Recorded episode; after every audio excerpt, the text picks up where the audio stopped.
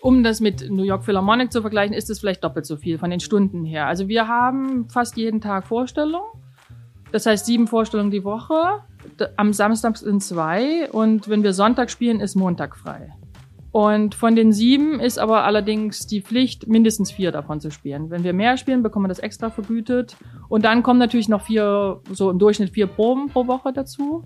Also das sind schon am Tag, würde ich mal im Durchschnitt so sieben bis acht Stunden nur allein das Spielen in der Oper. Dann muss man natürlich auch noch zu Hause üben, um sich auf die nächsten Opern wieder vorzubereiten, weil wir im Durchschnitt jede Woche eine neue Oper rausbringen. Das heißt, wir haben so fast an die 30 äh, verschiedene Opern in einer Saison und wir haben ungefähr 33 Wochen, die Spielzeit ist. Also das heißt, wir haben erstmal am Anfang, wir fangen nach dem Labor Day an, das ist der erste Dienstag dann im September und es geht bis Ende Juni. Das heißt, wir ähm, haben dann erstmal drei Wochen nur Proben und dann fang, fängt die richtige Saison an. Und am Schluss haben wir noch Carnegie-Konzerte mit symphonischem Repertoire. Und jetzt, äh, seit letztem Jahr, machen wir auch wieder Tourneen. Also wir waren letztes Jahr sogar in Europa, was sehr schön ist. Und dieses Jahr geht's nach Asien.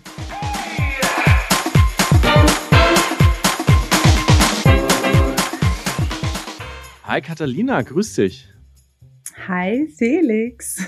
Das ist schön, dass du hier bist. Ähm, du bist heute da und Olli ist nicht da. Olli ist im wohlverdienten Familienurlaub und nimmt sich eine kleine Pause. Ist ja erst vor kurzem Papa geworden. Also Shoutout an alle vier, äh, die jetzt gerade unterwegs sind. Und du bist hier, Katharina. Das freut mich riesig. Du bist ausgebildete Journalistin, du bist eine super Schreiberin, du bist eine Podcast-Expertin und wir haben das große Glück, dich im Wunderbar Together Team zu haben. Du schreibst den Text, der unter der heutigen Folge steht zum Beispiel. Du hilfst uns beim Schneiden, du hilfst uns bei der Gästebuchung, du hilfst eigentlich an allen Ecken und Enden, wo es bei uns immer knapp wird. Also erstmal ganz großes Danke an dich und ich freue mich, dass alle, die Wunderbar Together hören, heute auch mal deine Stimme kennenlernen. Und wo bist du denn eigentlich gerade, Katharina? Wo, wo lebst du? Ähm, ja, also erstmal vielen Dank für die sehr, sehr nette Beschreibung und Einführung hier in den Podcast. Ähm, ich bin in Berlin ähm, seit zwei Jahren und äh, fühle mich sehr wohl hier und arbeite hier und bin auch hier zu eurem äh, Wunderbar Together Team gestoßen. Sehr cool. Und du hast, glaube ich, äh, eine ganz, ganz besondere Geschichte, die mit unserem Gast mhm. heute zu tun hat. Unser Gast Dorothea Figueroa ist das zweite Cello im Orchester der Met das heißt der Metropolitan Opera von New York, also eines der besten Orchester der Welt. Und Dorothea oder kurz Dora ist bei mir vorbeigekommen im Wohnzimmer und hat mir so viel Spannendes erzählt. Ich habe so viel gelernt äh, in diesem Podcast. Und ich habe äh, gehört, dass du mit, äh, mit dem Instrument Cello ein spezielles Verhältnis hast. Magst du das mal mir und allen, die zuhören, kurz erklären, was hat Catalina und Cello, was, was ist das für eine Story? Ja, ähm, sehr, sehr gerne. Also ähm, erstmal auch, ich war sehr beeindruckt von ihr ähm, als äh, stellvertretende ähm, Solo-Cellistin ähm, an der Met. Ich meine, das, das muss man erstmal schaffen, da muss man erstmal hinkommen. Ähm, ich habe auch Cello gespielt, äh, nicht ganz so erfolgreich und auch nicht ganz so motiviert wie sie ähm, in meiner Schulzeit. Und nach der Schulzeit ähm, wanderte das Cello dann irgendwie in den Keller ähm, zuerst äh, meines Elternhauses und dann äh, schleppte ich es irgendwie auf diversen Umzügen immer mit mir rum, uh, jahrelang. Es setzte langsam Staub an, ähm, ja, stand so ein bisschen vergessen in der Ecke rum, bis eines Tages ähm, ein Freund von mir fragte, ob er das Cello ausleihen dürfte. Und ich habe mich total gefreut, weil ich dachte, ja, endlich spielt jemand wieder mhm. darauf. Irgendwie endlich kann es, kann es wieder zum Leben erweckt werden. Ähm, und er scherzte irgendwie noch, als wir darüber sprachen, dass er eine ähm, gute Haftpflichtversicherung hat. Ähm, oh Gott. Und ja, das ist auch schon so ein bisschen das Stichwort, in welche Richtung sich diese Geschichte weiterentwickelt hat, weil ähm, ich dachte natürlich, warum? Also braucht man doch nicht, du spielst auf dem Cello, es wird super, es wird wundervoll. Und es war wirklich äh, tragisch, weil in dem Moment, wo ich ihm, wir haben uns dann verabredet irgendwann ja. für die Übergabe und ich überreichte ihm dieses Cello. In ihr, ihr steht also Hülle. im Hausflur wir, oder? Wir stehen im Hausflur, genau. Ähm, es, es, man musste da noch Abstand halten und wir mhm. standen uns ah, so ein ja. bisschen, also ein Stück weit gegenüber und irgendwie ich überreichte ihm dieses Cello in meiner Hülle. Ähm, Und er nimmt das Cello an, will sich das so locker flockig, äh, die Hülle, also die, die Tasche, auf den Rücken schwingen. Und in ja. dem Moment löst sich da irgendwas, eine Öse, eine Lasche, ich weiß es nicht. Auf jeden Fall knallt das Cello mit voller Wucht zuerst gegen die Wand und dann auf den Boden. Und es folgte ein Moment wirklich äh, des, des Schocks. Wir starten beide einfach nur so dieses die Tasche des Cellos an, weil wir haben natürlich noch nicht gesehen, was passiert ist. Und ähm, dachten beide so kurz, ja, vielleicht ist nichts passiert. Und wir haben es dann aufgemacht und gemerkt, doch, es ist wirklich, es ist ähm, der, das, das größtmögliche, ähm, also das Schlimmste eingetreten, was hätte passieren können. Ähm, der Hals ist abgebrochen, äh, durchgebrochen. Und ähm, oh, das tut mir richtig ja, weh, das, beim, das schmerzt richtig beim, beim, beim Zuhören. Und es war anscheinend auch nicht in so einem Cello-Koffer, sondern nur in so einer Art Tasche dann wo das auch. Ja, also äh, das, das ist schon, es gibt viele Leute, die nur eine Tasche haben, weil, ähm, also das ist eigentlich ganz normal und es schützt es natürlich trotzdem, aber es schützt einfach nicht vor einem Fall aus äh, mittelgroßer Höhe. Oh. Und ähm, ja, also tatsächlich ist, äh, ja, der Hals war durch. Ähm, das gilt eigentlich, glaube ich, als Totalschaden. Das hat dann der, der Cellobauer auch nochmal bestätigt. Man hätte das nicht reparieren können und ja, und äh, Stichwort äh, Haftpflicht tatsächlich hatte ähm, dieser Freund von mir wirklich eine sehr gute Haftpflicht. Und äh, das ähm, so so. Ja, ähm, aber trotzdem, das, das Cello ist leider ähm, ja, unwiederbringlich verloren. Aber Cello ist teuer. Das heißt, wir sprechen hier, also du hast dann ein bisschen Taschengeld gekriegt, wenigstens. Ähm, ja, stellte sich raus, Celli steigen eher im Wert, als dass sie an Wert verlieren. Und ich hatte das ja jetzt auch ein paar Jahre. Ähm, und äh, ich bin kurz darauf nach Berlin gezogen. Also das ist noch in Köln passiert. Und ja, also dieses, das Geld der Versicherung hat auf jeden Fall ähm, dabei geholfen, den Umzug und vielleicht auch den ersten Monat in der Wohnung ähm, zu finanzieren. Dein guter Freund, das Cello. Wow. Aber ich meine, muss man ja, ja. irgendwie dann eigentlich dem Cello nochmal Danke sagen, ähm, so posthum, äh, dass es dir geholfen hat, ja. ein neues Leben anzufangen in Berlin, wo du jetzt immer noch bist und was dich letztendlich ja. in diesen Podcast geführt hat. Also äh, Shoutout ans Cello. Shoutout und ans Cello, Shoutout genau. An alle da draußen, die Instrumente durch die Gegend schleppen. Es ist immer riskant. Ich spiele Trompete und die Trompete ist mir auch schon x-mal äh, in verschiedenen Versionen von Trompeten, die ich gespielt habe, irgendwo hingefallen. Es ist immer dieser Moment, wo das passiert ist, wie wenn jemand einen persönlich, also wehtut. Das ist ja wie so eine Verlängerung von einem selber, so ein so ein Familienmitglied, ähm, so ein Verwandter. Und ja, das hast du uns jetzt doch äh, sehr eindrücklich nochmal erzählt. Ich weiß nicht, ob Dora, wenn du jetzt zuhörst, unser Gast heute, vielleicht auch nochmal durch den Schmerz durchgegangen bist. Dora Figueroa, ähm, Cellistin, ihr Mann spielt das erste, sie das, sie das zweite Cello. Auch darüber haben wir viel gesprochen, was das eigentlich bedeutet, wenn man als Paar nebeneinander spielt, jeden Tag hat mich sehr beeindruckt. Ich habe gelernt, was Fußkratzen bedeutet im Orchester. Ein, bevor wir reinstarten in das Gespräch, Katharina, gibt es eine Sache, die du gelernt hast, auf die du sagen würdest, da sollten sich alle besonders drauf freuen in diesem Interview? Ja, zwei Dinge. Also ähm, einmal, ähm, einmal, welche Rolle das Cello im Orchester eigentlich spielt, also welchen Stimmhöhen es äh, nachempfunden ist. Ähm, und dann, finde ich, erzählt sie auch sehr eindrücklich davon, ähm, welche Rolle die, die Orchester oder das Orchester und die Musik des Orchesters in der Oper an sich ähm, einnimmt. Und ähm, ich finde, das hat sie sehr eindrücklich erzählt. Und was sie auch wirklich wahnsinnig toll erzählt hat, ist, ähm, äh, wie, wie die Oper, an der sie gerade arbeitet, die sie gerade aufführen, Dead Man Walking, ähm, welche Szenen es da gibt und äh, und welche Spannung da erzeugt wird durch Musik oder auch die Abwesenheit von Musik durch die Sängerinnen, durch die Sänger. Ähm, und sie hat es so toll erzählt, dass ich wirklich kurz davor war, irgendwie den Browser zu öffnen, zu gucken, wann geht der nächste günstigste Flug nach New York, wo kriegt man äh, Tickets dafür und ähm, ja, ich glaube, es ist sowieso toll. Ähm,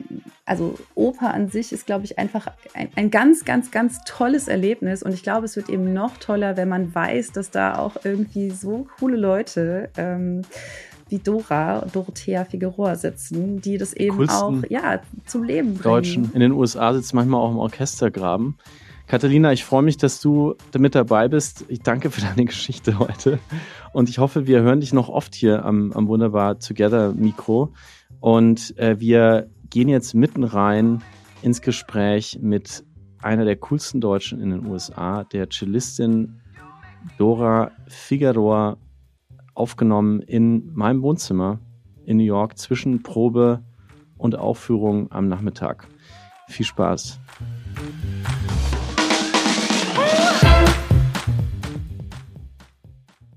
Herzlich willkommen bei Wunderbar Together, Dorothea Figueroa. Schön, dass du da bist. Ja, danke, ich freue mich auch. Dora, wie ich dich nennen darf, du bist in Dresden geboren, in eine super musikalische Familie, habe hab ich gelernt. Ähm, wer hat da alles was gemacht? Also nimm uns mal kurz ins Wohnzimmer in deiner Kindheit. Alle sitzen zusammen, Hausmusik, wer spielt was? Ähm, eigentlich so viel gespielt wurde gar nicht. Meine Eltern sind nämlich Sänger, äh, haben natürlich auch ein bisschen Klavier gelernt, aber ich war halt immer ständig in der Oper. Schon als ich zwei, drei, vier war, habe ich alle Opern miterlebt und die haben, unsere Eltern haben uns auch ins Publikum genommen. Das hat zum einen Teil Spaß gemacht, zum anderen Teil war es auch ein bisschen langweilig, wenn man sich das so vorstellen kann. Äh, dann habe ich die Oper nur so vom Bühnenbild auseinandergehalten. Aber meine Schwester hat auf jeden Fall auch dann Geige gelernt und ich habe Cello angefangen. Wow, also das heißt, es gab zwei Stimmen, zwei Gesangsstimmen plus Cello plus Violine. Mhm. Und wir haben auch dann zum Beispiel Weihnachtsprogramme unternommen. Also kleine Tournee gemacht, so zu verschiedenen, zum Beispiel Altersheime oder irgendwelche anderen Veranstaltungen. Und dann haben, kam dann noch eine Pianistin dazu, so dass meine Eltern dann beide gesungen haben und meine Schwester und ich dann noch Geige und Cello dazu gemacht haben. Und das war sehr schön. Und deine Eltern haben was für Stimmen jeweils? Äh, meine Stimmlagen? Mama ist Mezzosopran, also sie hat solche großen Rollen gemacht wie die Brünnhilde in Walküre und und mein Vater ist also Bassbariton, aber zum Beispiel habe ich beide, als ich fünf Jahre alt war, beide mehrmals in Fliegende Holländer als Senta und äh, der Fliegende Holländer gesehen und dann Lieblingsoper von uns beiden, von meiner Schwester und mir, war natürlich Hänsel und Gretel. Da waren sie die Eltern und wir haben uns vorgestellt, wir sind jetzt Hänsel und Gretel und das war immer toll. Also da habe ich das habe ich bestimmt 50 Mal gesehen. Wirklich, Aber- aber- jedes Jahr wieder. Du und deine Schwester, ihr wart nie mit euren Eltern auf der Bühne? Ihr hattet keine Kinderrollen oder doch? Das hatten wir nicht. Äh, meine Schwester wollte mal in den Chor, aber wir haben das dann, also das wollte ich auch eigentlich gar nicht so in dem Sinne. Aber es war normal wahrscheinlich, wenn man zu euch nach Hause kam, dass da irgendwo aus irgendeinem Zimmer. Genau. Also unsere Nachbarn haben das auch toleriert, weil da ging ja, also das hat dann mehrere Stunden auch gedauert. Ja, das Üben nimmt ja dann auch immer mehr Zeit in Anspruch, auch von uns. Wir hatten gerade Ute Lemper, die Sängerin im Podcast, die nur wenige Blocks von hier entfernt wohnt. Wir sitzen uns ja heute gegenüber. Großer Luxus für mich, Dora. Physisch in unserem New Yorker Wohnzimmer. Ute Lemper hat erzählt, dass sie zum äh, Einsingen und zum Üben gerne ins Treppenhaus geht, weil da, da halt es schön. Und ich habe dann gesagt, das kannst du in New York nicht machen. Und dann hat sie gesagt, doch, doch, doch. Äh, unten drunter wohnt der Oboist vom wahrscheinlich aus deinem Orchester, äh, aus dem Met und noch eins unten drunter wohnt jemand, der spielt Schlagzeug und dann geht's noch. Ah ja. Also das ganze Haus ist voller Musik. Mhm. Äh, das, weil das ist ja in New York nun nicht ganz so einfach. Wie, wie war das denn bei euch in, in Deutschland? Also ähm, habt ihr Stress gekriegt mit den Nachbarn, weil ihr ein sehr musikalischer Haushalt wart? Oder? Eigentlich überhaupt nicht. Also wir hatten eine relativ große Wohnung, vor allem in Leipzig dann. Und Altbau, wirklich fünf Zimmer oder so. Ähm, und ich denke mal, in Deutschland ist es doch fast so, dass, also in, jedenfalls in, als ich groß geworden bin, das war ja noch Ostdeutschland, also meine Kindheit, da hat fast jeder irgendein Instrument gespielt und da wurde auch Musik sehr gefördert. Die Klassen sind immer zu Konzerten gegangen. Ähm, also wir sind zweimal im Jahr ist die ganze Klasse, Schulklasse zu irgendeinem Konzert oder Oper gegangen und dann auch zweimal zum Museum der Bildenden Künste. Also ich fand, das äh, merkt man auch jetzt noch, wenn man in Deutschland ist und ein Cello bei sich trägt, da weiß jeder, wie das Instrument heißt, wohingegen äh, in Amerika dann New York ist was anderes. Aber in, in dem Rest von Amerika vielleicht äh, wissen Eltern schon nicht mehr, wie die Instrumente heißen, geschweige denn, ob man damit überhaupt Geld verdienen kann. Also Wow. Mhm. Die fragen dich dann, was, wenn sie dich mit deinem Cello-Koffer sehen? Ist, ist das a gun? Das, ja, das ist manchmal so ein Joke. Also die sehen das schon, aber die wissen jetzt nicht, ob es eine Gitarre ist oder ja Ja, oder ein Bass. Fragen einen dann manchmal. Warum hast du dich denn eigentlich ausgerechnet fürs Cello entschieden? Also mich hat schon immer irgendwie der tiefe Klang von Instrumenten fasziniert. als also wir sechs oder sieben waren, dann wurden quasi alle Kinder gefragt, welches Instrument wollt ihr lernen? Und da habe ich mich erst für die Trom also für die Posaune entschieden. Aber die haben dann gesagt, na ja, also wenn man sechs oder sieben ist, dann müssen sich erstmal die Lungen ausbilden. Da musst du jetzt erstmal mit dem mit der Blockflöte anfangen und das war jetzt wirklich nicht meine Wahl. Und zufällig hatte meine Mama einen Freund, der gerade in die also die Wochen vorher da bei uns geübt hatte, Cello, und da habe ich das Cello wirklich auch direkt gehört und dann habe ich sofort umgeschwenkt und habe gesagt, na dann möchte ich Cello spielen. Also weil ah. das ist ja auch so ein warmer Klang und das Cello ist als einziges Instrument wirklich der menschlichen Stimme entnommen. Also wir können ja so tief spielen wie jetzt äh, ein, ein Mann, der eine sehr tiefe Stimme hat, ja, richtig mhm. unten. Aber wir können ja auch, wenn wir auf die oberste Seite bis zum Ende des Griffsbrett gehen, dann haben wir die, auch die höchsten Töne, die ein Mensch noch herausbringen kann. Also wir haben sozusagen den ganzen Spielraum. Und in den Opern merkt man das halt, dass immer, wenn irgendwelche Arien kommen, die sentimental sind oder also äh, wo, wo Gefühle ausgedrückt werden, dann spielt immer das Cello ein Solo. Es ist fast nie die Geige. Die Geige hat zwar was für, also auch immer mal, aber das sind halt nur die oberen Töne. Das Cello ist quasi die Repräsentation der menschlichen Stimme im Orchester. Genau. Wow. Ich habe was gelernt. Du hast uns ja auch ein Stück mitgebracht, äh, Bach.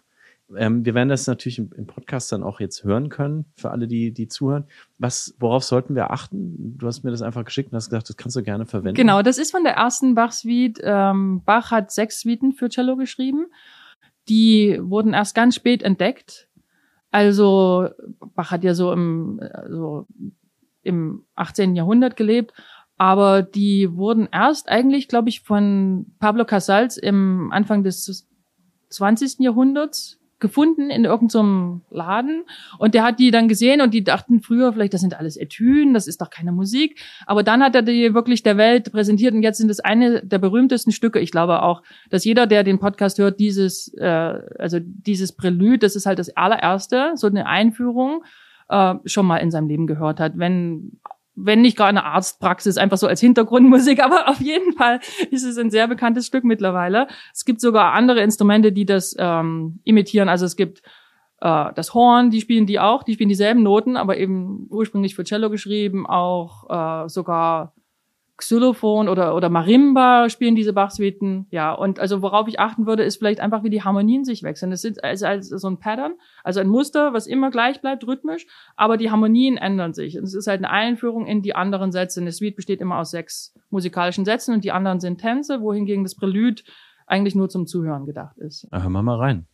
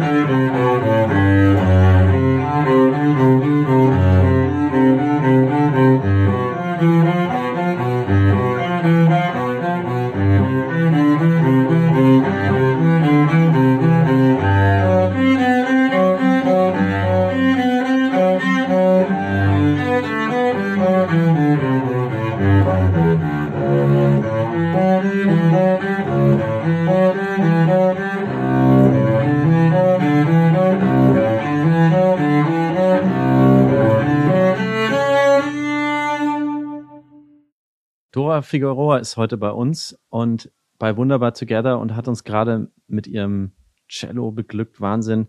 Cellistin in der Metropolitan Opera. Das kam nicht von ungefähr. Du warst schon als junger Anfänger-Cellist, als Anfänger-Cellistin schon sehr gut. Du hast Jugendmusiziert gewonnen. Jetzt für Menschen, die aus so, sag ich mal, äh, Akademikerhaushalten kommen, wo die Blockflöte, das hast du uns gerade erzählt, schon mit zum Standardrepertoire für Kinder gehört. ich war auch in so einem Haushalt aufgewachsen und dann irgendwann man an so ein Erwachseneninstrument rankommt, bei mir war es die Trompete. Da ist jung musiziert, ist Champions League. Also das ist so, wie wenn man die Bundesjugendspiele gewinnt. Also das ist so ein Ding, da sind schon alle aufgeregt vorher und ah, es ist wieder jung musiziert und da wird wahnsinnig viel Aufmerksamkeit auch oft von Eltern dann dran gegeben, wenn die ehrgeizig sind. Du hast ja nicht nur das gewonnen, sondern auch ganz viel anderes. Ne? Also, was, was war denn eigentlich los in der Zeit? Hast du, ähm, wann hast du gemerkt, da ist bei mir ist mehr mit diesem Cello, da geht irgendwie mehr ab als nur äh, Mädchen mit Instrument. Da ist irgendwie noch was anderes im, im Spiel. Okay, also da muss ich ein paar Sachen dazu sagen, weil das ist nicht so einfach. Also Jugendmusiziert, das war nicht mit, mit Solo-Cello, sondern das war mit unserem Cello-Quartett und das haben wir geliebt. Wir waren vier Freunde, zwei Jungs, zwei Mädchen und wir haben das wirklich jahrelang zusammen gespielt und waren dann so eine Truppe. Wir haben sogar äh, so Reisen für, unter uns, also in einem Bungalow und dann haben wir da wochenlang geübt, also über die Winterferien und Weihnachten und Silvester verbracht. Es war, wir waren Teenager und ähm, wir sind dann auch nach Schottland gefahren und haben dort eine Tournee gemacht. Also wir haben wirklich äh, uns, also wir sind immer noch total befreundet, obwohl wir jetzt alle in anderen Ländern wohnen. Also einer in der Schweiz, einer in Schottland, einer in Deutschland, einer in Amerika, ich halt. Ähm, so, das war jetzt das Jugendmusiziert, aber dann habe ich natürlich später auch noch andere Wettbewerbe gewonnen, unter anderem der, der mich dann auch nach New York geführt hat. Ähm, das war ein Wettbewerb, den Kurt Masur ins Leben gerufen hat. Und der war ja Dirigent, Chefdirigent am Gewandhausorchester in Leipzig für Jahrzehnte und kam dann an die New York Philharmonic und hat dann einen Wettbewerb ins Leben gerufen, dass ein Student an unserer Hochschule, Felix Mendelssohn Bartholdy in Leipzig, äh, der Preisträger, dann ein Jahr kostenlos in der, an der Juilliard School studieren kann. Und das wollte ich unbedingt machen und dann habe ich ja, dann habe ich den Wettbewerb gewonnen und das war dann sehr toll und an, nach dem Jahr habe ich mir gedacht, also das eine Jahr reicht mir nicht, ich wollte hier unbedingt New York, ist einfach so faszinierend.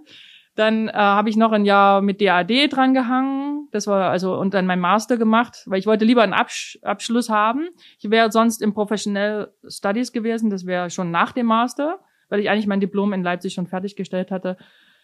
Ja, und als ich dann eben hier war, habe ich auch öfter die Oper gehört und dann hat sich mein Wunsch eben noch vergrößert. Also wenn dann mal eine Stelle frei ist an der Oper, dann würde ich da auch noch vorspielen und, und mein Wunschtraum in Erfüllung gehen, dass ich an der Met Oper spiele. Wow.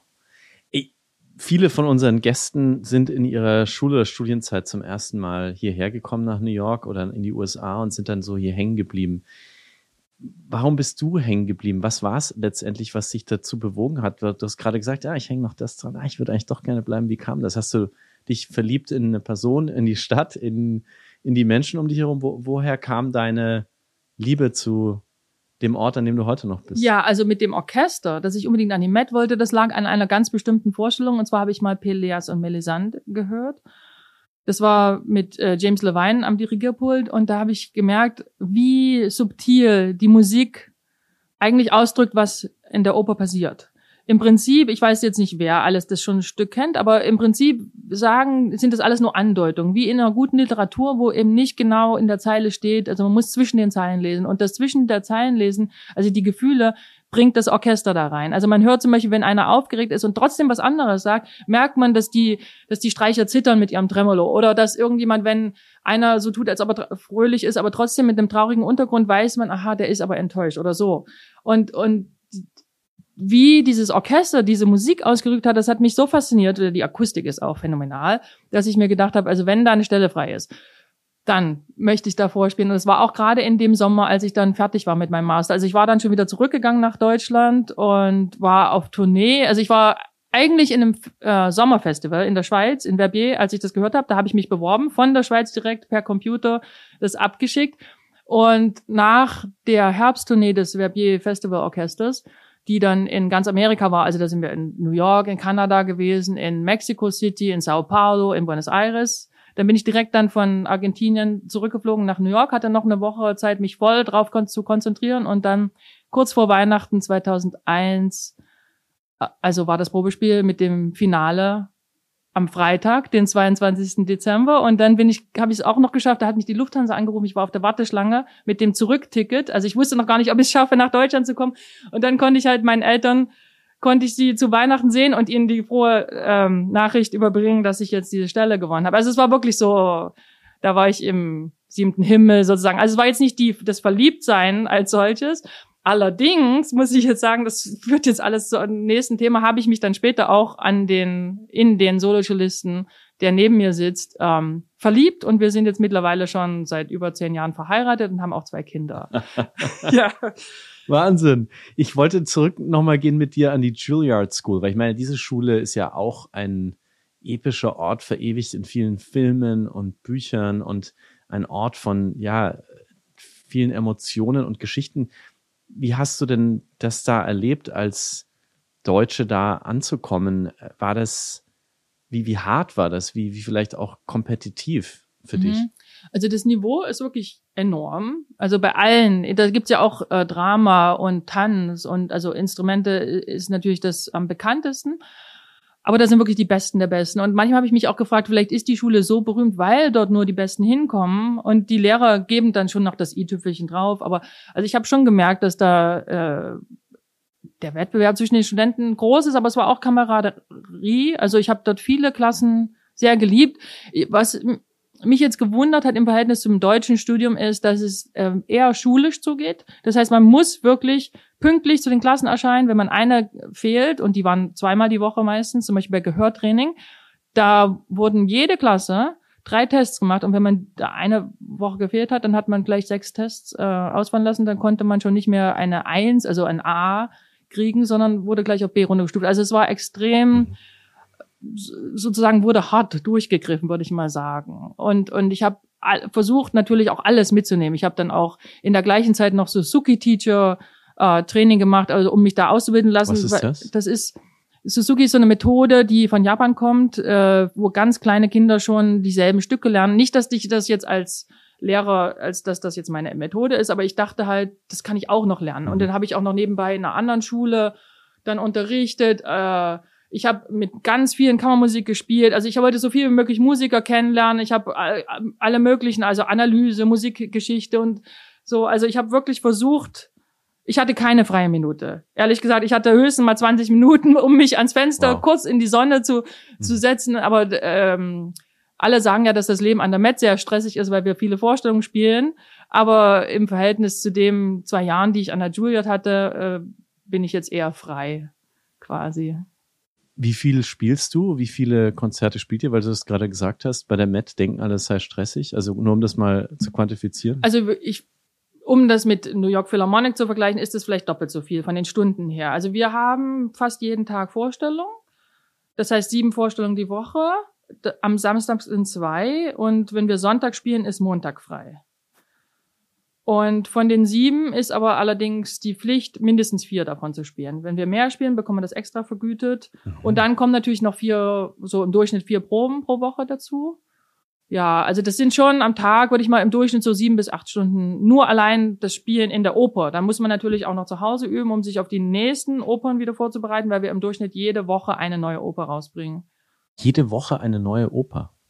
Im Durchschnitt, ja. Also das heißt, wir haben so fast an die 30 äh, verschiedene Opern in einer Saison und ähm, und wir haben ungefähr 33 Wochen, die Spielzeit ist. Also das heißt, wir haben erstmal am Anfang, wir fangen nach dem Labor Day an, das ist der erste Dienstag dann im September und es geht bis Ende Juni. Das heißt, wir ähm, haben dann erstmal drei Wochen nur Proben und dann fang, fängt die richtige Saison an. Und am Schluss haben wir noch Carnegie-Konzerte mit symphonischem Repertoire. Und jetzt äh, seit letztem Jahr tour, machen wir auch wieder Tourneen. Also wir waren letztes Jahr sogar in mhm. Europa, was sehr schön ist. Und dieses Jahr geht's nach Asien. Und diesen Sommermonat, habt ihr den, den August, habt ihr den dann wirklich frei oder kommen da schon wieder die nächsten Noten Wir rein? haben zwei Monate frei, also Juli und August, ah, okay. was für uns super passt, weil ja da die Kinder ja. gerade auch ja. Schulferien haben und ich da in der Zeit immer nach Deutschland fliege. Ah, verstehe. Aber das trotzdem, also wie viele Opern hast du denn gerade gleichzeitig im Kopf?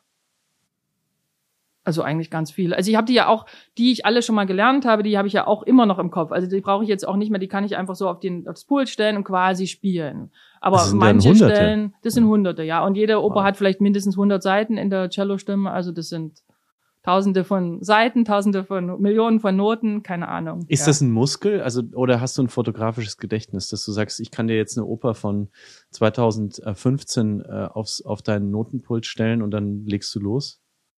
Ähm, bei mir ist sehr viel fotografisches Gedächtnis dabei. Allerdings weiß ich, dass beim Mann zum Beispiel ein total auditives, also mhm. über Gehör, zum Beispiel, wenn der äh, Musik im Radio hört, und das muss jetzt nicht Oper sein, also es kann irgendwas, Jazz, äh, Kammermusik, irgendwas, dann weiß der sofort, was es ist. Und das geht mir jetzt nicht so. Aber also bei mir ist es wirklich so, ich weiß dann auch, wenn ich die Seite umblätter, was, wie das schon angeordnet ist auf der nächsten Seite. Also ich habe sehr viel ähm, eben visuelles Gedächtnis, natürlich auch total auch weiß ich ganz genau, wie die Oper läuft, also wie das klingt. Zum Beispiel, ich mir jetzt gerade Dead Man Walking, was für mich eigentlich eine neue Oper ist.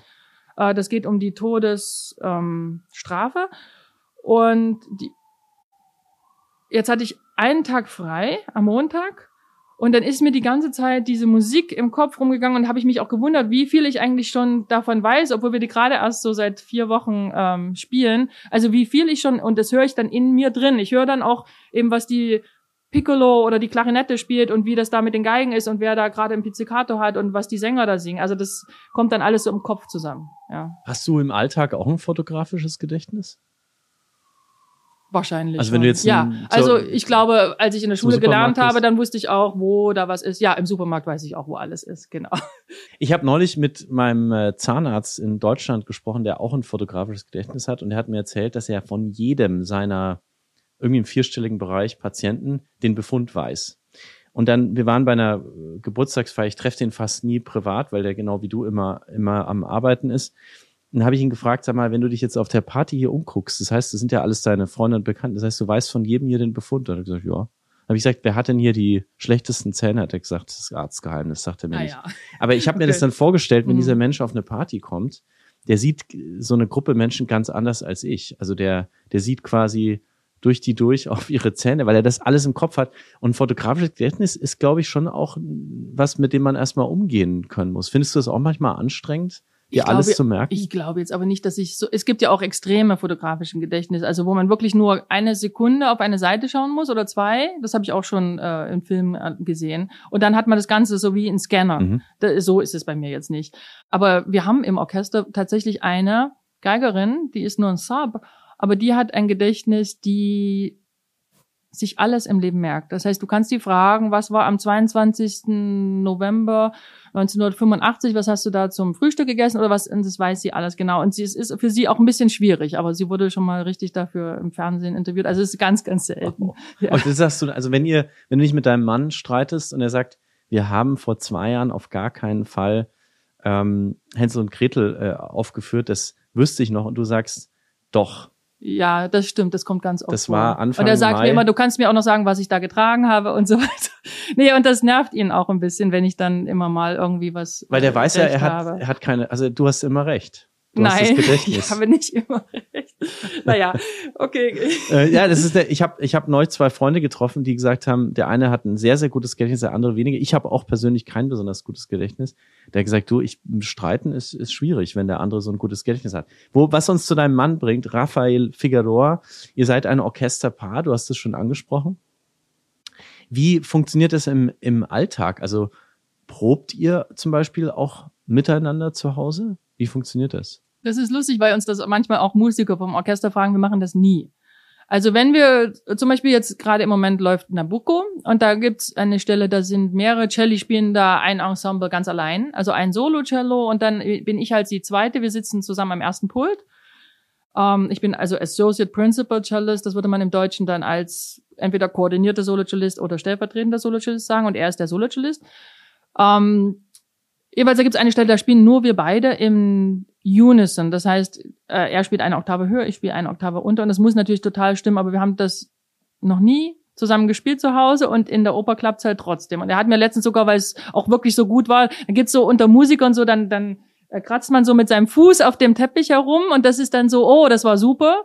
Und dann hat er das auch zu mir gemacht. Also er hat sich gefreut, dass es halt, dass wir beide so gut Äh, zusammen wie geht gespielt das? haben. Man, mit seinem Genau, Schuh? mit seinem, mit seinem Schuh oder seinem Fuß, ja, also man hat ja Schuhe an, dann muss man am Fußboden so ein bisschen schaffeln, also so ein bisschen hin und her reiben. Und das ist, oder ma manchmal klopft man auch, aber das natürlich nicht in der Oper, vielleicht in der Probe. Also das ist so ein ganz subtiles Zeichen, weil man genau, darf das, das, ist ja so nicht ein hören. Zeichen, genau, unter Musikern, das machen dann ganz viele. Wenn jemand zum Beispiel gestern hat in La Bohème die Piccolo Flöte extrem lang ihren Ton gehalten, obwohl der Dirigent viel zu langsam war.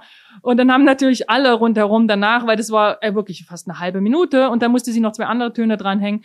Und sie hat das halt gekonnt und dann haben wir alle begeistert mit unseren Füßen da hin und her. Ähm, ja. Das heißt, das ganze, man macht manchmal auch wirklich das ganze Orchester dann und dann merkst du als Genau, merkt man das schon. Künstler, Künstlerin, wow, wir merken gerade das. Ich glaube, das. Publikum bekommt das nicht mit. Ja. Sensationell. Also mal gucken, wenn man das nächste Mal, wenn ihr in der Oper oder im Konzertzeit mal auf die Füße von den Musikern achten, wenn man sie denn sehen kann. Ähm, sitzt ihr auch nebeneinander immer? Genau, wir sitzen immer nebeneinander, allerdings spielen wir nicht jede Vorstellung zusammen.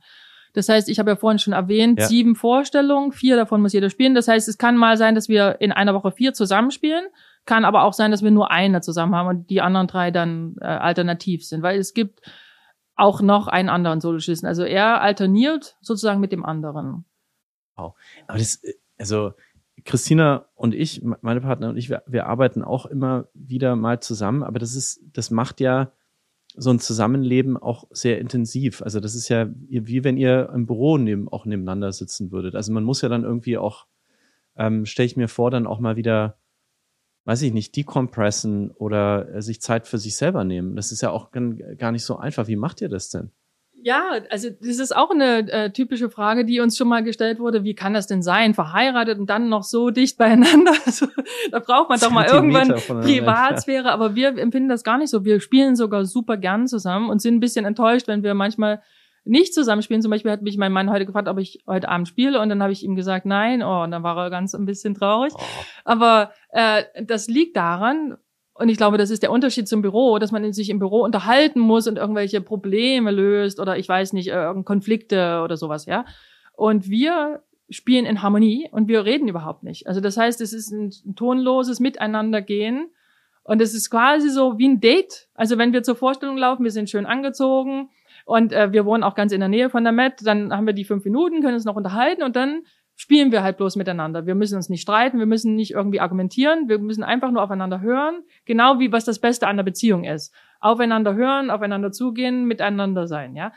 Und das ist uns besonders bewusst gewesen, als wir, und das hat ja jedes Elternteil, als wir eben unsere Kinder jung hatten und der Stress zu Hause, dass man eben wirklich 24 Stunden, sieben Tage die Woche, jede Sekunde auf die Kinder aufpassen muss, dass die nicht irgendwie vom Sofa fallen oder irgendwie da mit dem Spielzeug was kaputt machen. Und dann war das so quasi eine Entspannung. Auch die allerschwersten Opern, wie zum Beispiel Elektra von Richard Strauss, die ist zwar kurz, aber die ist sehr intensiv. Das kam uns vor wie, wir haben, jetzt hier eine Night Out. Also wir haben jetzt ein einen entspannten Abend, weil wir uns mal richtig nur auf die Musik konzentrieren können. Ja, und deswegen empfinden wir das nicht so.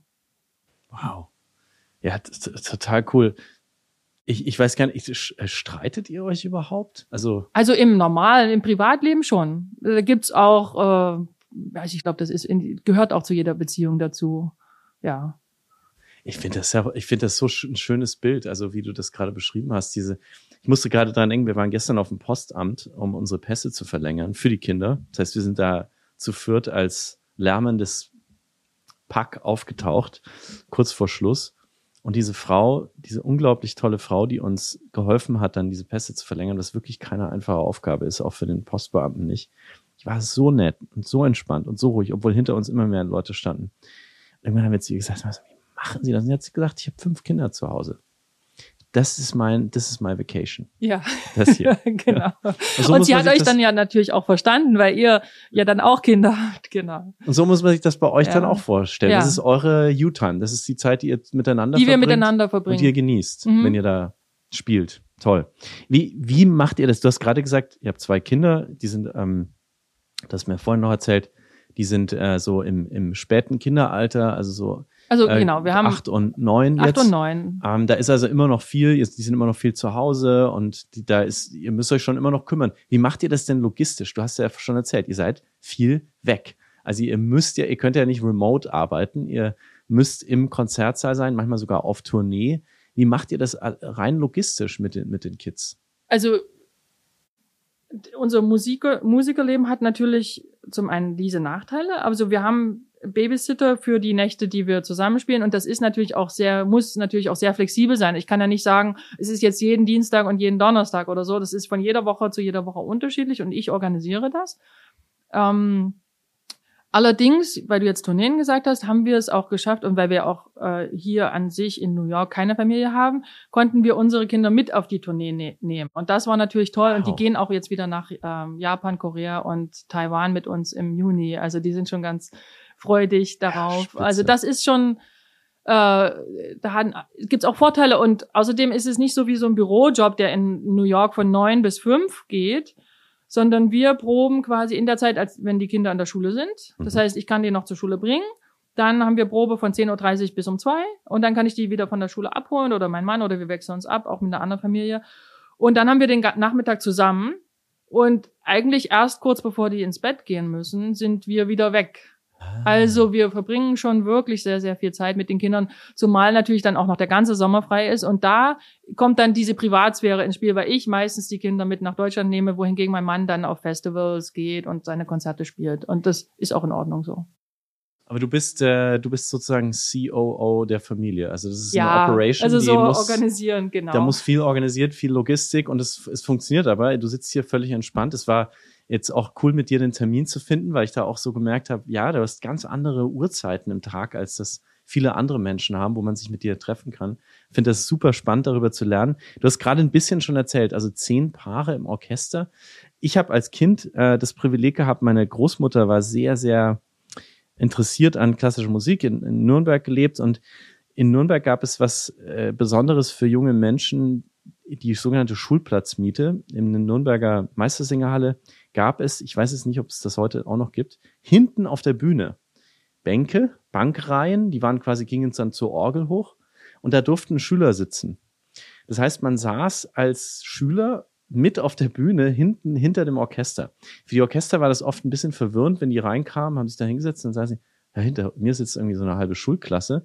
Und aber das war für uns natürlich total cool, weil wir waren hinter den Kulissen. Wir konnten bei denen die Noten gucken. Wir saßen hinter den Paukern oder hinter den Harfisten, wer halt immer hinten im Orchester sitzt.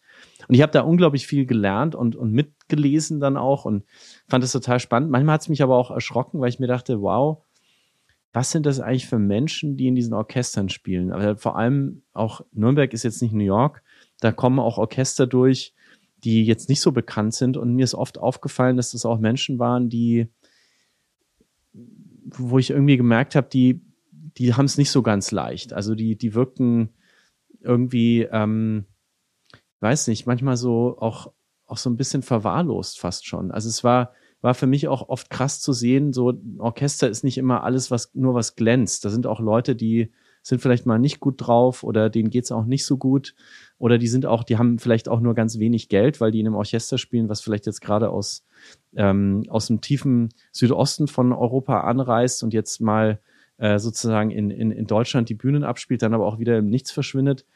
Und ich habe mir oft über diese Menschen viel Gedanken gemacht und wie die eigentlich so zusammenhalten in so einem Körper, Orchester. Wie ist das denn bei, bei dir? Wie ist denn so die, wie würdest du die Stimmung in, in eurem Orchester beschreiben, für jemanden, der das überhaupt nicht von außen sehen kann? Also ich möchte jetzt nicht alles schönreden, weil jetzt klingt es so, als ob ich nur optimistisch bin, aber in unserem Orchester ist die Stimmung wirklich sehr familiär. Und das liegt eben an diesen ganzen Arbeitszeiten, weil wir ja ähm, nicht jetzt wie nur so ein Symphonie Orchester, das hat halt ein kurzes, kurzes, relativ kurzes Programm, vielleicht zwei Stunden mit einer kurzen Pause von 20 Minuten, wohingegen wir meistens so die Opern im Durchschnitt dauern dreieinhalb Stunden und wir haben mal oft auch zwei Pausen und manchmal sind auch die Pausen sehr lang, weil die Bühne umgebaut werden. Das heißt, wir bringen sehr viel Zeit auch hinter der Bühne miteinander, reden, lernen uns kennen und, und kennen alles über unsere Familien und wir haben vor allem auch vor der Pandemie ganz, ganz oft irgendwelche Orchesterpartys gehabt. Also Rafi und ich zum Beispiel, wir haben immer, weil er ja von Puerto Rico kommt, so eine Lechon-Party geschmissen über Weihnachten. Das war halt dieses Schwein, was dann geröstet wird im Ofen mit so einer richtigen Kruste und dann eben habe ich noch so ein, habe ich das auch gelernt, Arroz con Ganduyas zu machen. Das ist dieser Reis mit dem Boden. Das ist ganz, was ganz typisches und jeder hat vielleicht noch was mitgebracht und dann waren wir manchmal so zwischen 20 und 50 Leute und haben da alle gefeiert, viel Wein und Und das Bei kam euch zu Hause. hier bei uns zu Hause und auch mal einmal in einem größeren Raum, weil dann waren wirklich so über 60, ähm, den wir gemietet hatten. Also aber- Spanferkel, so Apfel im Mund. Ja, es ist nicht Bahnferkel, es ist was Ja. anderes, es ist das Hinterteil eines großen Schweins. Okay. ja, das ist halt so eine Weihnachtstradition. Muss auch nicht direkt über Weihnachten sein, aber in der Zeit, also zwischen Januar Wow. und so. Also richtig Party. gemacht. Genau. Wie viele Menschen sind insgesamt im Orchester? Also 100. 100. Im Also da kam dann die Hälfte wirklich Ja, und ihr habt ja. zusammen gefeiert. Mhm. Und äh, also du beschreibst das als eine sehr harmonische Zusammenarbeit. Aber der muss doch auch mal gestritten werden. Ich meine, ihr seid, verbringt so viel Zeit zusammen. Ihr kommt ja alle wahrscheinlich aus verschiedenen Hin Himmelsrichtungen. Weiß ich, wie viele Sprachen werden da gesprochen im Sehr viele. Also es gibt Beispiel auch noch eine deutsche, es gibt sehr viele, also von Asien, Frankreich, ach, von Puerto Rico gibt's drei. Also mir fallen jetzt nicht gerade alle Mhm. Länder ein, aber es gibt also also sicher ein halbes Dutzend Sprachen und ja. noch viele Länder mehr. Mhm. Ich Und bei meine- den Sängern kommt ja dann noch mal extra dazu. Also weil die kommen ja wirklich von, die sind Mhm. ja internationale Sänger, die sprechen dann alle ihre Sprachen. Aber wann, wann war es das letzte Mal, dass ihr euch mal nicht, nicht harmonisch wart? Dass mal richtig irgendwie Ich glaube, das ganze Orchester kracht jetzt nicht so. Aber wir haben zum Beispiel immer mal, also ich bin auch im Orchesterrat, das nennt sich Committee. Und da müssen wir natürlich immer mal irgendwelche Dinge besprechen oder auch ändern. Jetzt im Moment geht es gerade um unsere Arbeitskleidung quasi. Wir hatten immer ähm, quasi, also sowas wie Anzug oder Frack mit weißem Hemd und Schlips für die Männer. Und die Frauen durften schon relativ leger schwarze, also Abendgarderobe, Bluse und Rock oder, oder Hose tragen.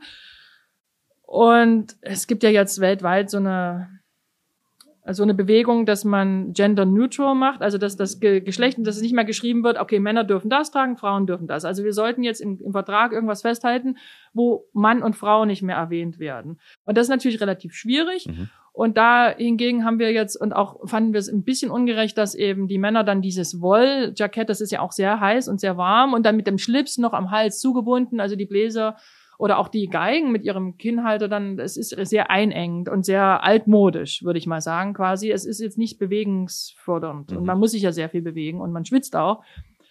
Äh, dann haben wir halt jetzt Diskussionen darüber gehabt als Orchester, ob wir das alles auf schwarz ändern. Und wir machen jetzt so eine Probezeit bis Dezember und also, dass die Männer auch zum Beispiel schwarzes Hemd, also da, die müssen die Knöpfe müssen schon zugeknöpft sein.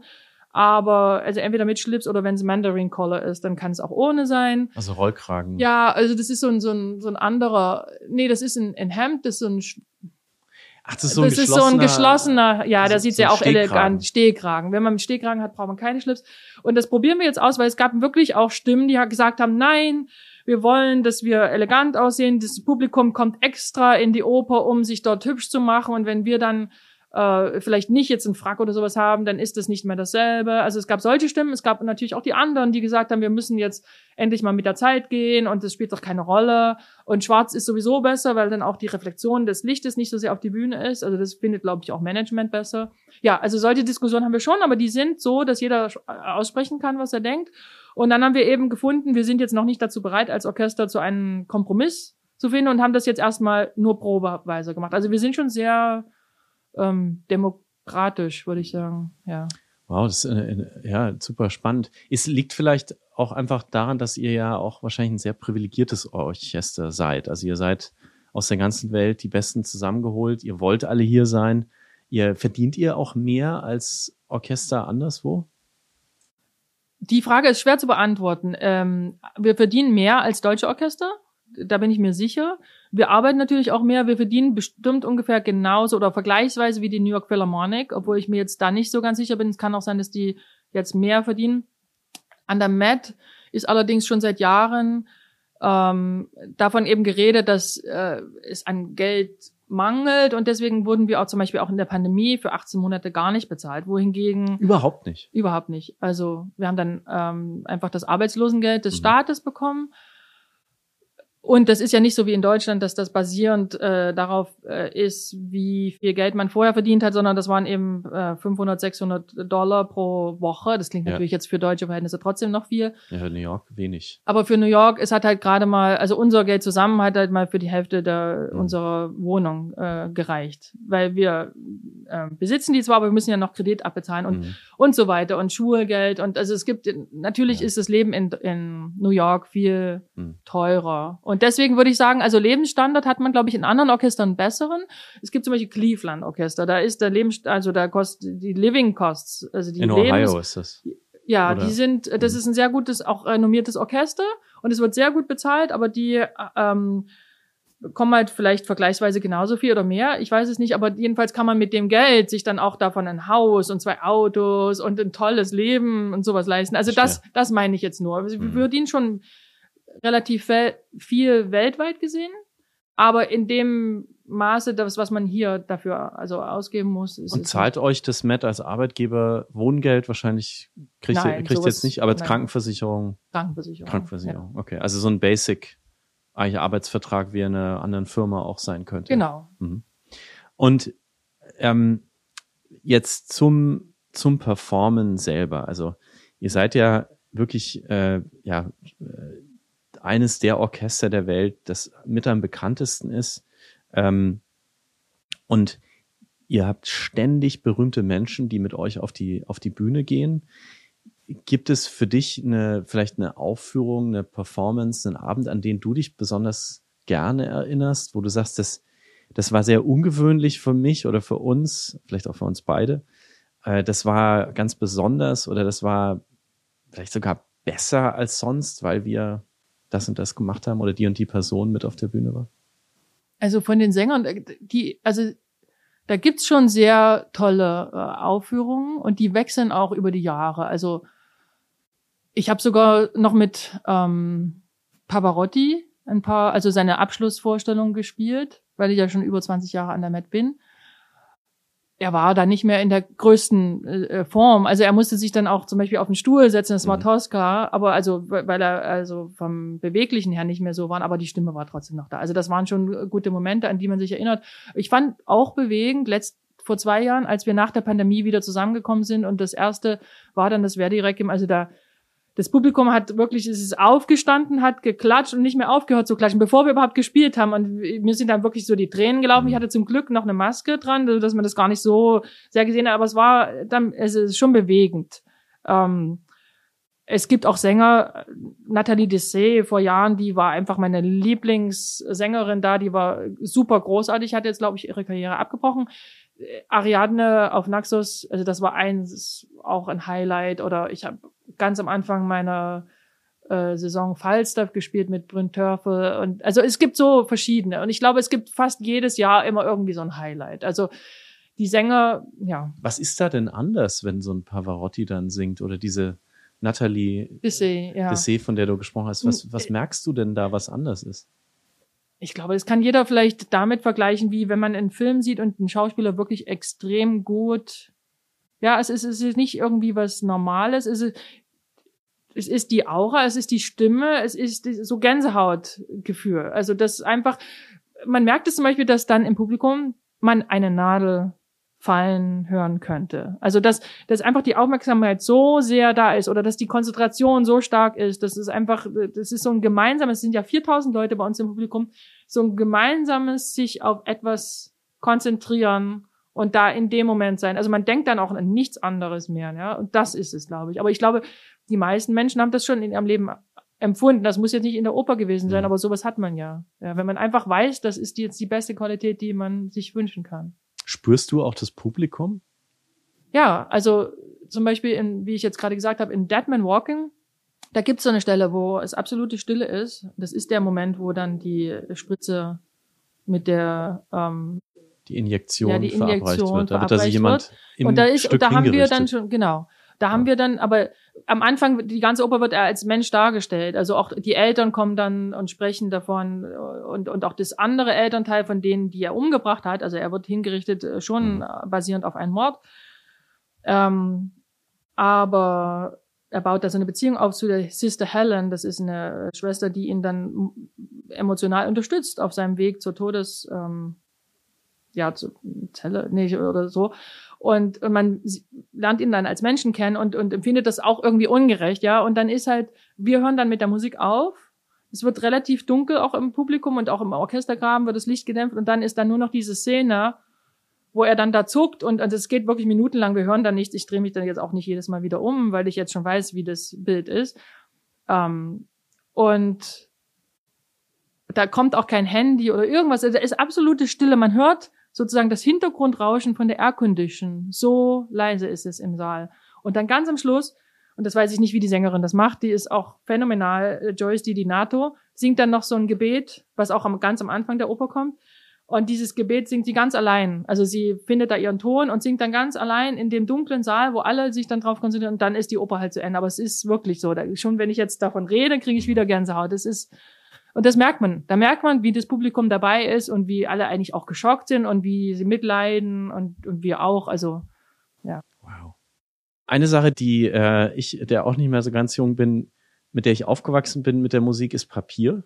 Und eine Sache, die ich jetzt kaum mehr sehe, ist Papier auf bei Musikern. Alles ist iPad.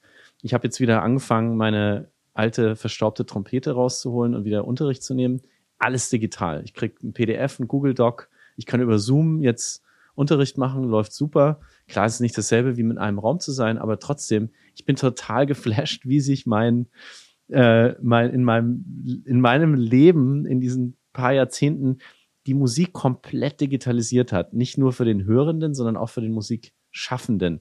Ich habe jetzt gerade gesehen, die New York Times hatte ein Stück über Rapper, die auch überhaupt nichts mehr aufschreiben. Also das läuft alles nur noch über Voice Messages, Voice Recordings, direkt ins Studio.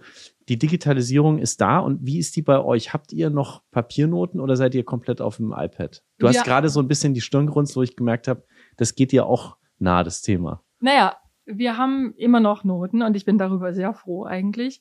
Es war lustig, weil ich, wie ich ja gesagt habe, bin ich im Committee und da beim Dead Man Walking, bei der Oper gibt's so Videoprojektionen und die möchten halt auch nicht, dass unsere Noten, die ja mit solchen äh, LED-Leuchten angeleuchtet werden, dass die so sehr hell dann auf die Bühne leuchten und dieses, diese, dieses Video ähm, bisschen reflektieren. So Videokunst. Also ja, und mhm. äh, es ist eine moderne Oper. Und deswegen ist am Anfang bei der allerersten Szene, wo das Video abläuft, wo der Mord dargestellt wird, auch das Licht reduziert. Und da wurde meines Erachtens das Licht nicht wieder richtig voll aufgefahren, so dass ich dann fand, das war nicht genug und deswegen haben wir uns beschwert beim Management und hatten dann so ein Meeting und da wurde dann zum unter anderem eben ein Witz gerissen, ja, wir könnten doch auch auf iPads umsteigen, so wie das eben, ich, ich sehe das auch bei Kammermusikkonzerten oder bei individuellen ähm, Aufführungen. Aber dann ich bin mir sicher, da gibt's auch technische Probleme. Und wenn dann wirklich mal irgendwie, meinetwegen der Strom ausfällt oder die Seite nicht geblättert werden kann, weil da muss man ja irgendwie mit dem Fuß da drauf treten. Man ähm, hat dann ähm, so ein Pedal, ja, ja, so ein Pedal. Bluetooth und dann genau, dann mhm. blättert das. Also ich habe das schon öfter mal auch in Konzerten erlebt. Dann hatte der eine Bratscher ging das Pedal nicht mehr. Da musste er ja ständig, also die, die Finger sind ja eigentlich an der an der Bratsche und und und der Bogen auch. Da musste er ständig mit einer Hand ganz schnell da zu dem iPad und dann mhm. und vor allem sind die Seiten ja dann kleiner also das heißt, man muss dann doppelt oft, also für jede ja, einzelne Seite, ja, und die ist dann, die Noten sind dann nicht so konzipiert, dass man eigentlich zwischen den geraden und ungeraden Zahlen da eigentlich ähm, ah. umblättern muss. Also es hat dann wirklich auch gestört. Und das ist dieses, diesen Stress. Und wenn dann zum Beispiel eine ganze Sektion, wenn dann zum Beispiel die ganzen, also die ersten Geigen plötzlich ausfallen, weil zum Beispiel irgendeine technische, technisches Problem ist damit, das kann ich, das wäre katastrophal. Also ich weiß nicht. Ich meine, wir gehen da stetig darauf zu, aber ich glaube, in der Oper ist es noch nicht relevant. Und ich persönlich finde es auch schöner, Bücher oder Noten richtig vom Papier zu lesen, äh, auch mit einem Bleistift was einzuzeichnen oder wieder auszuzeichnen. Und das hat auch irgendwie Geschichte. Also wir haben beim Ringzyklus haben wir noch Noten, die sind noch datiert hinten mit Unterschriften von 1907. Und wer der da dirigiert hat, und das ist so richtiges altes Material, und da hat man richtig, da sieht man, ah, was haben die damals für Bögen, also gibt ja auch so Einschreibungen, Fingersätze schreiben wir nicht ein, aber so Bögen oder Artikulationsmarkierungen oder was der eine Dirigent da wollte und der andere nicht. Also das wäre zu schade, wenn man da einfach jetzt so alles digitalisiert. Und ich hoffe, dass Musik als solches niemals digitalisiert wird. Also dass das äh, den Klang erzeugen und den Klang hören, dass das nicht Synthesizer irgendwann mal übernimmt. Also da gibt's ja schon irgendwie Bedenken am Broadway oder so, dass irgendwie Orchester, dass da nicht mehr Live-Musik entsteht, sondern dass es ja eigentlich viel besser wäre, wenn dann jetzt hier plötzlich irgendwie so ein Recording einfach nur spielt und dann die, ja, und das wäre ja das Ende. Und das ist auch nicht schön, glaube ich, auch fürs Publikum. Man muss live eben, wie ich gesagt habe, dass das Publikum auch sich so fokussiert auf eine Sache. Das passiert nur, wenn es in dem Moment auch live entsteht. Mhm. Ich habe neulich einen Dirigenten interviewt, der hat, den habe ich dann gefragt, was, ist, was machst du denn da eigentlich mit dem Stab und wenn du da vorne stehst? Das ist so ein Beruf, über den ich irgendwie gar nichts wusste. Und er hat gesagt, naja, eigentlich, eigentlich versuche ich nur, dass alle gemeinsam atmen. Das ist eine gute Antwort. Ja, das stimmt auch, ja. Und dann habe ich mir jetzt zu dem, was du gesagt hast, das lässt sich ja gar nicht künstlich erzeugen. Also das heißt ja, da gibt es jemanden, der steht vor euch und der gibt quasi eine Art Rhythmus vor, den er auch aus ganz vielem nimmt, was im Raum ist, vom Publikum, von dem, was auf der Bühne passiert, aus seiner eigenen Interpretation und und dann setzen, und dann, man hört ja auch dann, wenn ihr es ansetzt an den Seiten. Also das genau. ist ja was extrem physisches in mhm. dem Moment. Und das lässt sich doch gar nicht digitalisieren, oder? Oder doch? Gibt es da wirklich bei euch Menschen, die sagen, pff, in zehn Jahren spielt hier die AI. Also in der Met nicht, aber ich meine, es gibt natürlich die Bedenken schon bei uns Musikern, dass wir nicht, äh, also ich glaube, am, am Broadway gab es da schon Streiks bei einzelnen äh, Aufführungen, dass dort die Musiker abgeschafft worden sind und dass es dann eben entweder ein Recording war oder einer am Synthesizer alle möglichen Instrumente nachgemacht hat. Mhm. Also statt eben 20 äh, Musiker wurde dann eben nur noch zwei oder sowas bezahlt, ja, Schlagzeug und Synthesizer oder sowas oder Gitarre, ich weiß nicht. Und könntet ihr eigentlich auch streiken? Wir können streiken, ja. Habt ihr das schon mal gemacht? Also vor Jahrzehnten gab es einen Riesenstreik. Da wurden, da war damals es so, dass alle Musiker alle sieben Vorstellungen gespielt haben. Und dann war es einfach irgendwie zu viel. Und dann wurde das nach dem Streik, der wirklich fast ein halbes Jahr gedauert hatte und da keine Opern stattfanden, auf fünf reduziert. Und dann später noch, bevor ich an die Met kam, dann irgendwann auf vier. Das heißt, der Streik hat was gebracht? Ja, der hat wirklich was gebracht. Und wir denken auch bei jeder, ähm, also wir haben immer Verträge so für drei bis fünf Jahre. Wir denken auch jedes Mal wieder bei den nächsten Verhandlungen, dass es zum Streik kommt. Weil es eben, also da gibt's schon Diskrepanzen, jetzt nicht im Orchester, aber zwischen Management und Orchester, mhm. weil wir denken, wir, wir sind halt nicht ganz ähm, fair bezahlt oder irgendwelche anderen Sachen, die es eben gibt. Ähm, also wir haben seit Jahren eigentlich nur Kürzungen gehabt. Wir spielen jetzt auch immer noch unter weniger Gehalt als 2014. Obwohl wir sogar anderthalb Jahre lang gar kein Gehalt haben, äh, gehabt hatten. Also ja. das, das kommt alles so durcheinander. Aber wir spielen halt immer noch, weil wir an das Orchester glauben und an diese gute. Kriegt man da keine Gehaltserhöhung automatisch?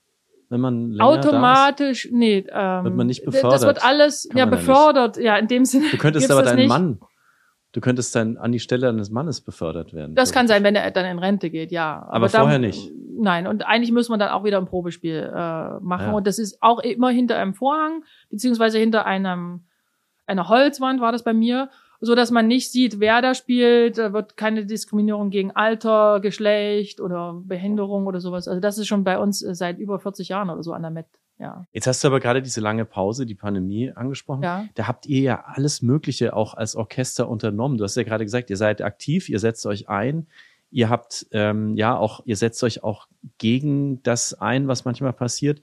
Und ich glaube, ihr seid sogar in Central Park gegangen und habt da in der Zeit gesagt, hallo, uns gibt's noch. Wir, ja. wir leben. Wir werden zwar nicht bezahlt, aber wir sind da für euch. Also ich persönlich habe mit einer äh, anderen Cellistin im Central Park Duos gespielt und das war auch dann irgendwie nicht nur für das Finanzielle, obwohl es uns auch ein paar Dollar, also jeweils bei eingebracht hat, aber es war auch einfach, um Musik zu machen, um mhm. zu spielen, um auch den Kontakt mit dem Publikum zu haben. Das war wunderschön.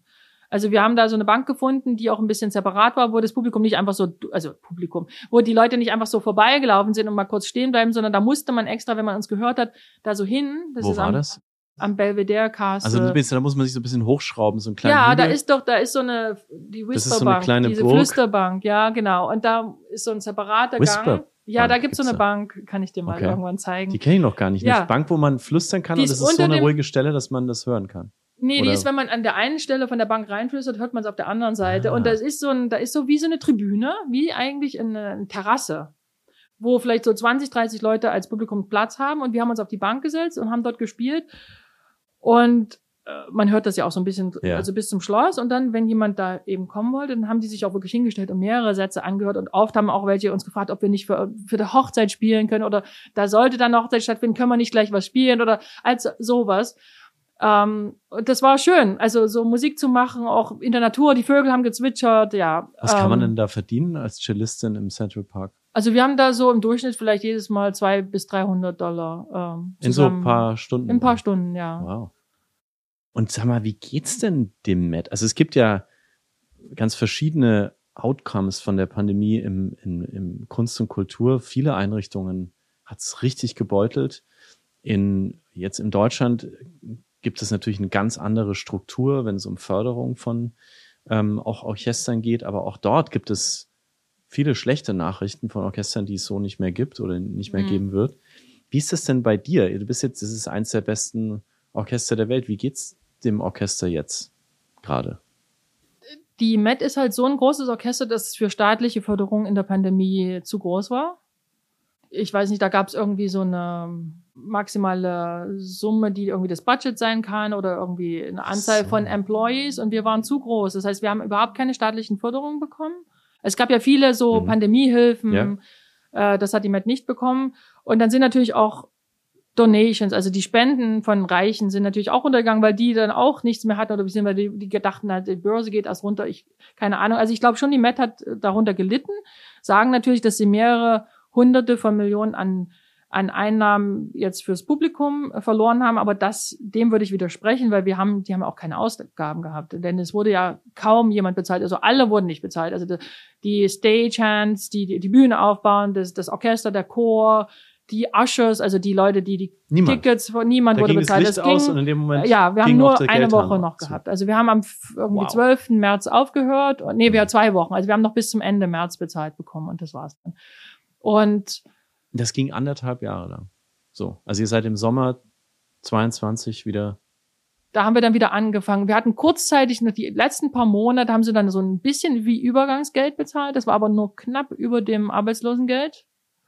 Also das war im Prinzip ein Tropfen auf dem heißen Stein, aber die wollten halt dann auch irgendwie sicher gehen, dass, dass dann auch die Musiker wieder zurückkommen oder beziehungsweise alle wieder zurückkommen. Es gab aber dann auch wirklich so richtige Gefechte, auch mit den Stagehands vor allem, weil die sind eine sehr starke Union und ja. Du bist ja jetzt seit über zwei Jahrzehnten in diesem Orchester und ich fand es so spannend vorher auch zu dir, ähm, von dir zu hören, was für dich dann die Gänsehautmomente sind. Denkst du eigentlich manchmal dran, ja, fremd zu gehen und zu sagen, Mensch, wenn ich so an meine eigene Zukunft denke, da, da gibt's dieses eine Orchester, mit denen haben wir mal zusammengearbeitet oder da war ich mal im Konzerthaus auf Tour. Da, da, das würde mich noch reizen. Gibt's da irgendwas, wovon du manchmal träumst?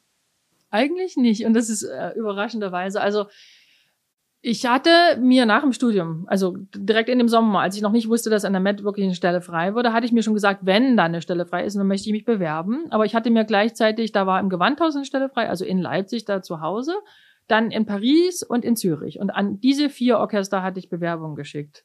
Und dann war es Zufall, dass eigentlich die Met dann das erste Probespiel wirklich war. Und das habe ich dann auch gleich gewonnen. Und dann war das Schicksal und mein Lieblingsort sowieso und dann, ja. Hättest du die anderen auch nehmen können?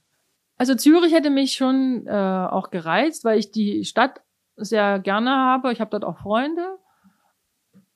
Paris, da war ich mal ein halbes Jahr, in die Stadt bin ich sowieso verliebt. Also jetzt auch, als wir auf der Tournee wieder in Paris waren, da habe ich mich super gefreut, wieder Paris zu erleben. Aber es ist äh, auch eine andere Atmosphäre. Ich glaube, Freiheit hat man hier mehr.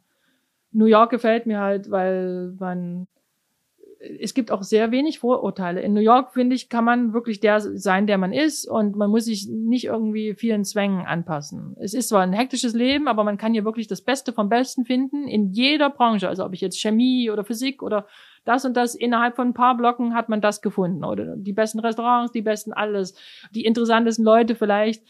Paris ist anders. Paris ist irgendwie, die Menschen wissen noch, wie man lebt dass man sich auch ins Café setzt und einfach mal die Beine baumeln lässt oder sich an die Seine setzt und dann das gefällt mir auch.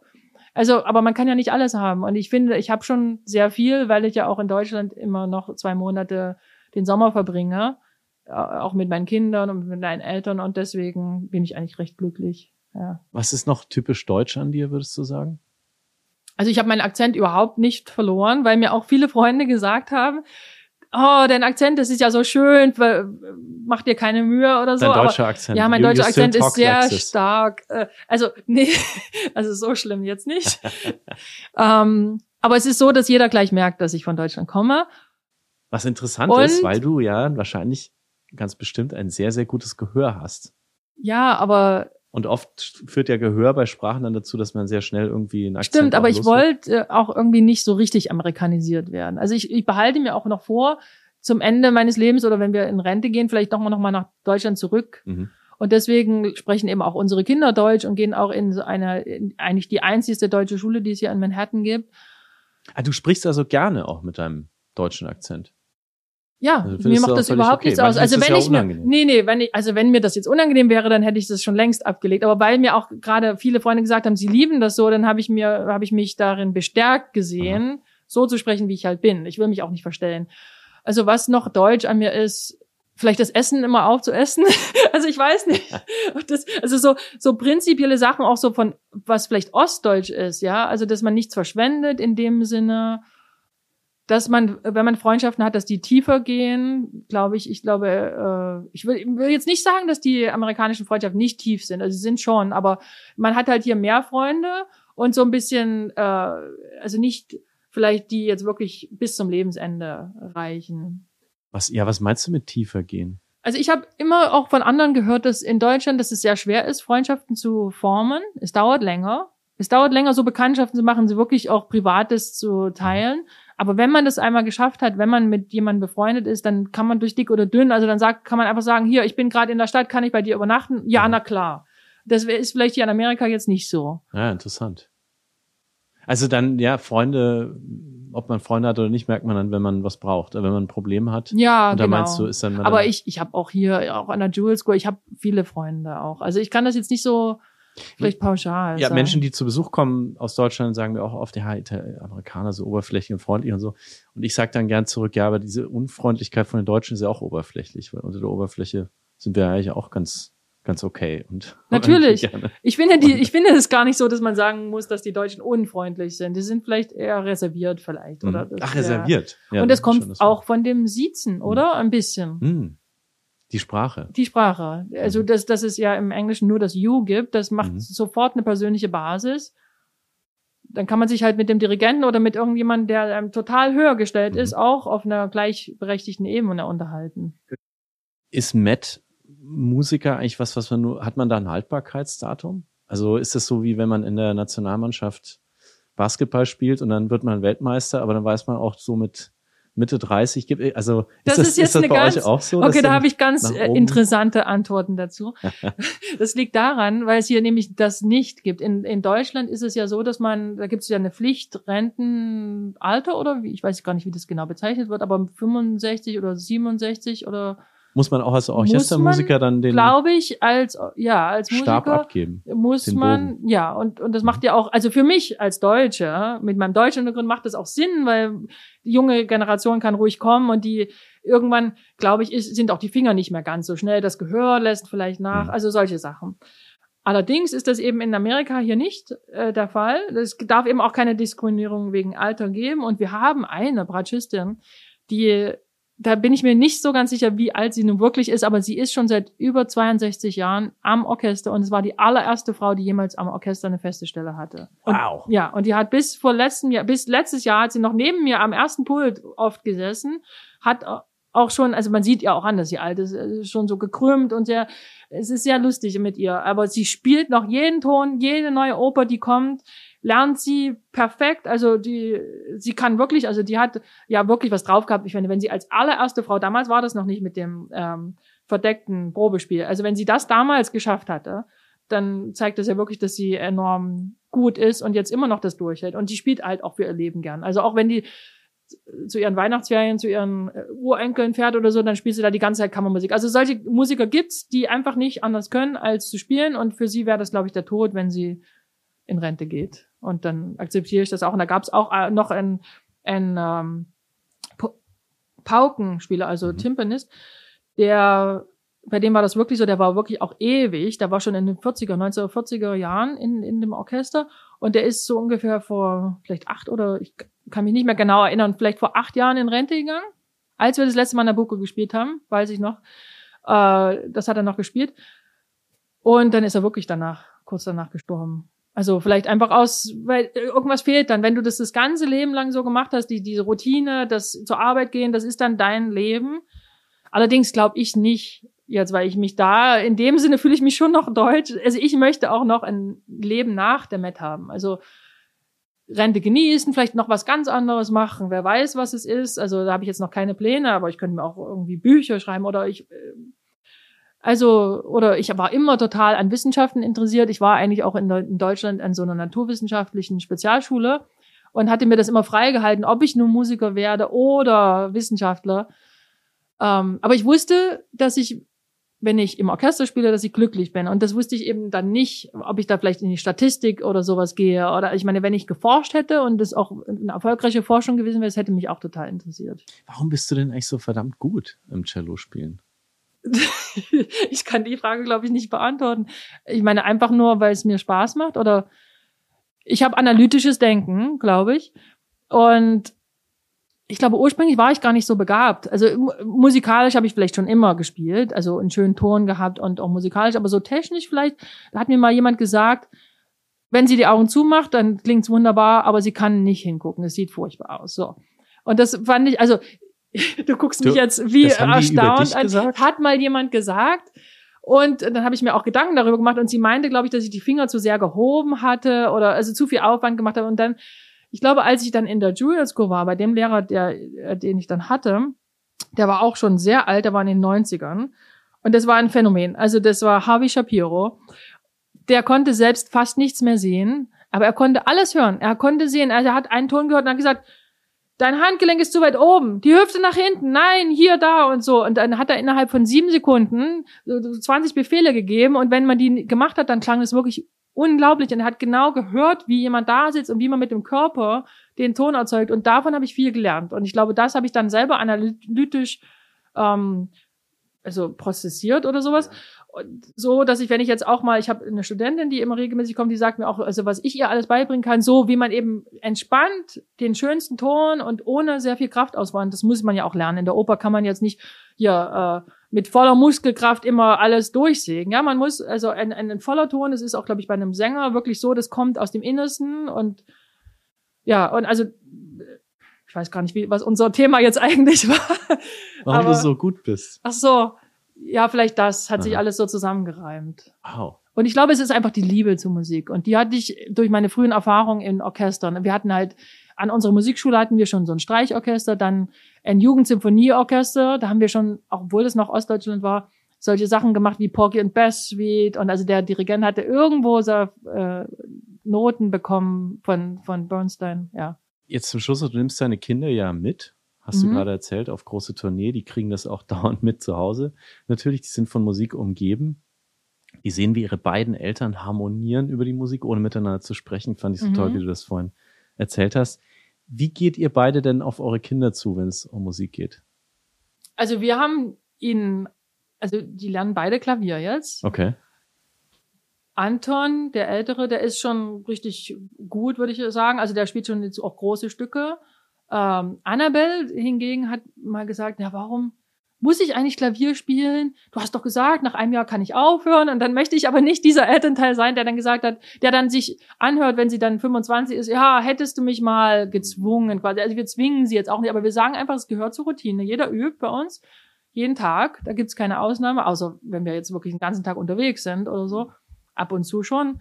Aber das ist einfach auch, das gehört auch zum Großwerden dazu, dass sie sehen, wir möchten jetzt gar nicht unbedingt, dass es professionelle Musiker werden, aber wir möchten, dass sie wissen, was wir also wie viel Aufwand eigentlich, das ist wie bei Tänzern, wie viel Aufwand und, und Hingabe und Üben dazu gehört, gut zu werden. Und dass sie das auch lernen. Das kann jetzt bei jedem sein, das könnte jetzt auch im Sport sein, aber dass man sich wenigstens ein was nimmt. Und deswegen äh, spielen sie halt beide Klavier. Das klappt?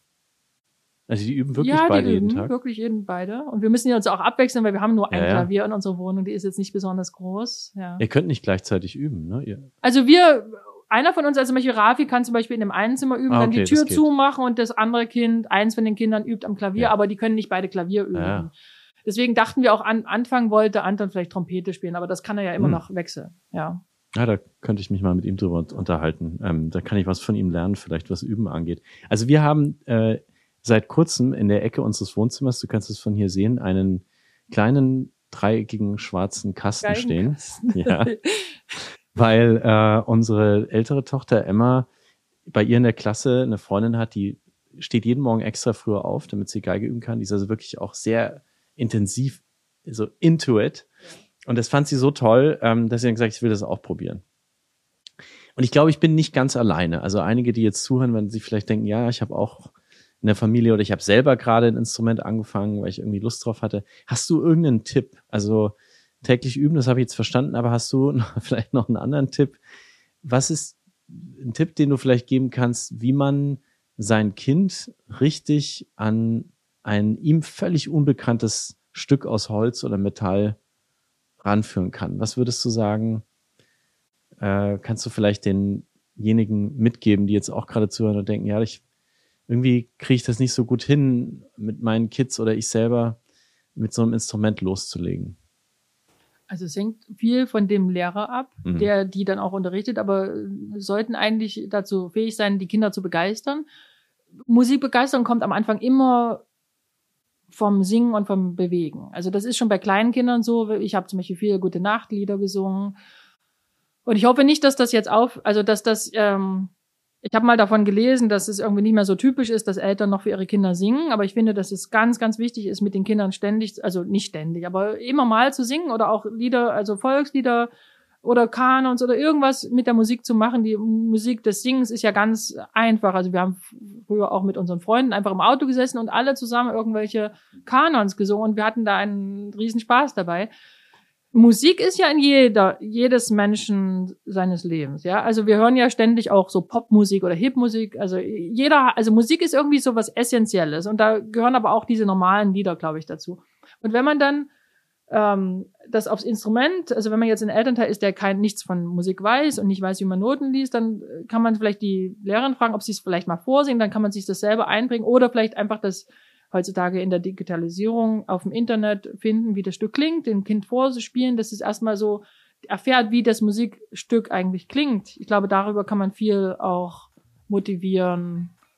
Ähm, also nur indem man sagt, jetzt musst du üben oder so geht's nicht. Also ich habe mit meiner Tochter, die jetzt ein bisschen weniger motiviert ist, auch viele Spiele gemacht. Zum Beispiel am Anfang, als sie die Töne erstmal am Klavier kennengelernt habe, habe ich ihr gesagt, mal sehen, wie schnell du jetzt alle A's auf dem Klavier finden kannst. Und dann geht's so bum, bum, bum, bum, bum und dann, dann freut sie sich, dass sie alle Tasten gefunden hat oder so. Also ich, äh, man kann jedes Mal, unsere Klavierlehrerin macht immer einen Bleistift, spielt dreimal oder vier Bleistifte auf die eine Seite. Wenn man eine Wiederholung richtig gemacht hat, kann der Bleistift auf die andere. Wenn man einen Fehler macht, kommt er wieder zurück. Und ehe man dann die Bleistifte auf der anderen Seite, also es gibt so viel, irgendwas spielerisch, weil Musik spielen hatte das ja schon in dem, in dem Wort drin. Eigentlich soll das immer noch was Spielerisches bleiben. Auch bei uns ist es noch. Also spielen, viel hören zusammen, aber auch singen. Und genau. muss nicht unbedingt mit den Kindern sagen, man kann auch mal für die Kinder singen. Ja, ja, genau. Vielen Dank. Dora Figueroa, eine große Ehre, dich im Podcast zu haben. Ich habe so viel gelernt heute.